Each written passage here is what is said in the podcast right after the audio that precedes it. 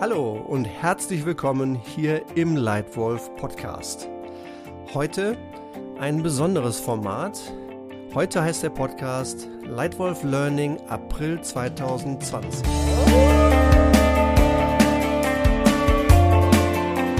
In diesem Podcast möchte ich dir gerne meine wertvollsten Learnings aus diesem Monat mitgeben.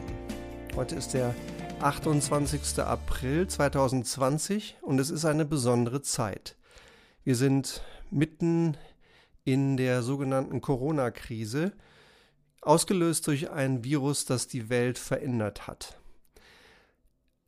Jetzt ist Führen, gutes Führen notwendiger denn je. Und ich merke einfach, dass viele Dinge, die ohnehin schon schnell in der Veränderung waren, sich jetzt noch deutlich schneller verändern. Ich nenne es VUCA zum Quadrat. Diese volatile, unsichere, komplexe und, wie man im Englischen so schön sagt, ambiguous Welt, diese VUCA-Welt und das Ganze hoch zwei, mindestens, wenn nicht hoch drei. Ich merke es an vielen schnellen Veränderungen und ich merke, dass unsere Kunden ganz verschieden von dieser Krise betroffen sind. Wir haben, seitdem wir unsere Firma gegründet haben, in den letzten elf Jahren fast 70 Firmen äh, begleiten dürfen durch Beratung, durch Training, durch Coaching oder auch durch Vorträge. Es geht immer um die Themen Strategie und gutes Führen. Und ich beobachte einfach Extreme. Einige, die extrem krisenelastisch sind, ja, deren Produkte und Dienstleistungen sehr krisenelastisch sind, verlieren über Nacht mehr als 95 Prozent ihres Umsatzes. Äh, zum Beispiel die Gastronomie, die ist natürlich im Moment sehr stark und sehr negativ betroffen. Andere wiederum stellen sogar neue Leute ein. Ja, Nahrungsmittelproduktion, wo zum Teil Zusatzschichten gefahren werden dürfen und müssen und dort werden sogar Leute eingestellt. Und wenn ich denke an einen Hidden Champion aus äh, dem Schwabenland, einer Firma, die Ventilatoren baut, die zum, zurzeit eben auch für Beatmungsgeräte gebraucht werden. Dieser Hersteller verzeichnet eine Verfünfzehnfachung seines Absatzes im Monat April. Also sehr verschiedene Auswirkungen auf äh, Geschäfte und Firmen und sicherlich auch auf deine Firma. Dabei durchlaufen alle drei verschiedene Phasen. Die Krise, die Stabilisierung und das stärker denn je an den Neustart herangehen denn Krisen beschleunigen existierende Trends. Das merkt man zum Beispiel auch am Homeoffice. Ja, das war früher noch eine von vielen Führungskräften eher ungeliebte und zähneknirschend akzeptierte Notlösung. Jetzt ist es seit mehr als vier Wochen für sehr viele, für fast alle von uns der regelmäßige Standard. Und ehrlich gesagt, ich hoffe, dass wir einiges davon, was wir jetzt gerade erleben müssen, in Zukunft dauerhaft erleben wollen und auch beibehalten. Hm, das erinnert mich alles auch an einen Research, den die Stanford University schon vor zehn Jahren, im Jahr 2010, gemacht hat. Sie hat damals schon analysiert, wie sich das Homeoffice auswirkt. Und damals stellte man fest, kurzfristig steigert sich die Produktivität sogar um 13 Prozent. Allerdings so ab Monat 5, 6 stellt sich dann auch ein Gefühl der Isoliertheit ein und das ist natürlich negativ. Alle diese Dinge wirken sich aus auf dich als Führungskraft, auf deine Firma, auf eure Erfolge, auf euer Wachstum und auch auf dein Team.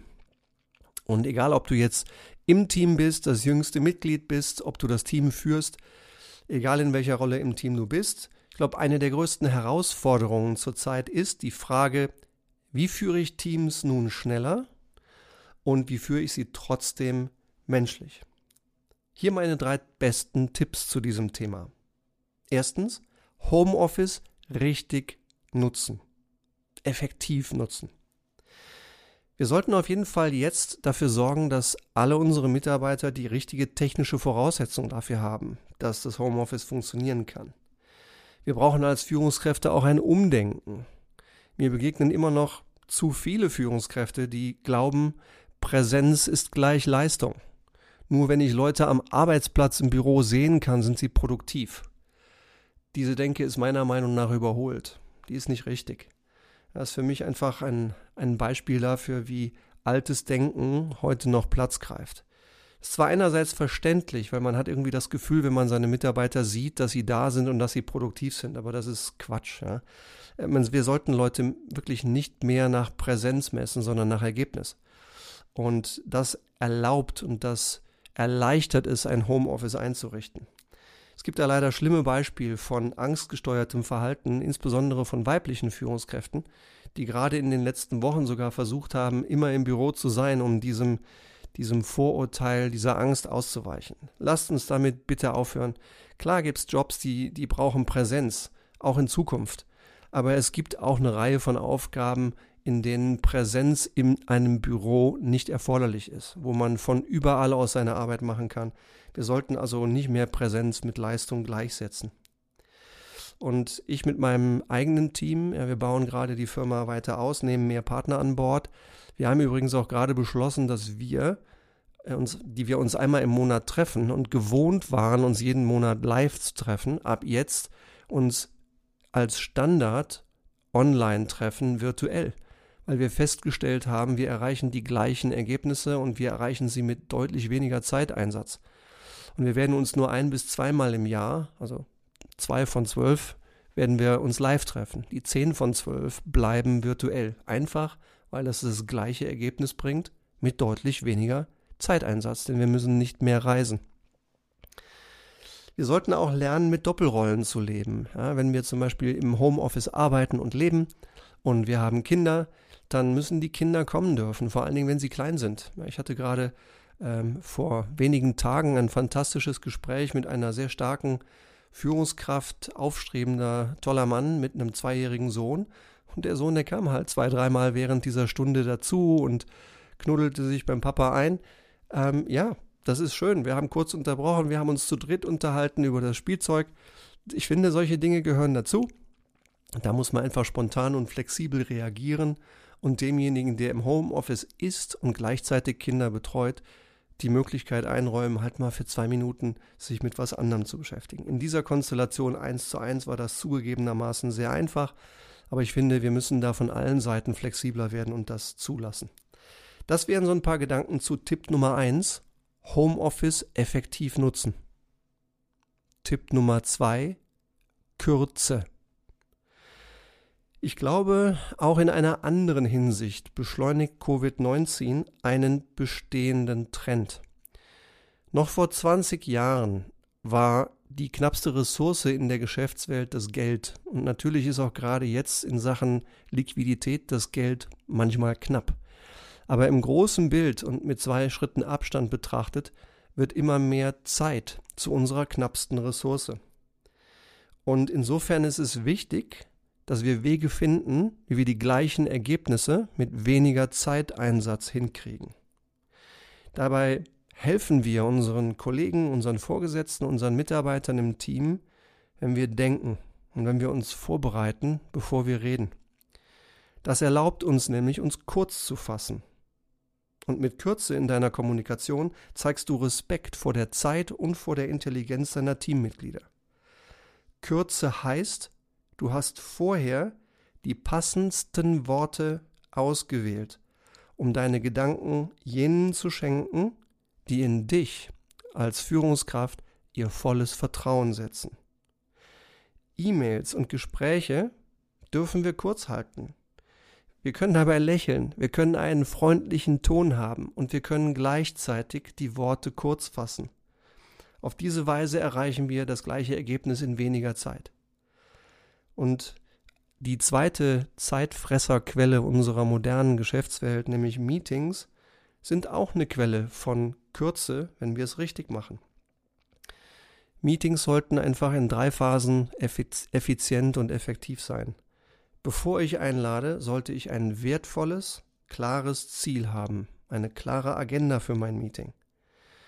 Ich sollte auch die Zeitplanung überdenken. Warum muss jedes Meeting immer 60 Minuten haben? Wenn ich doch weiß, dass so viele Leute zurzeit Meeting nach Meeting back-to-back -back haben. Wie wäre es denn, wenn die Meetings nur noch 50 Minuten lang sind?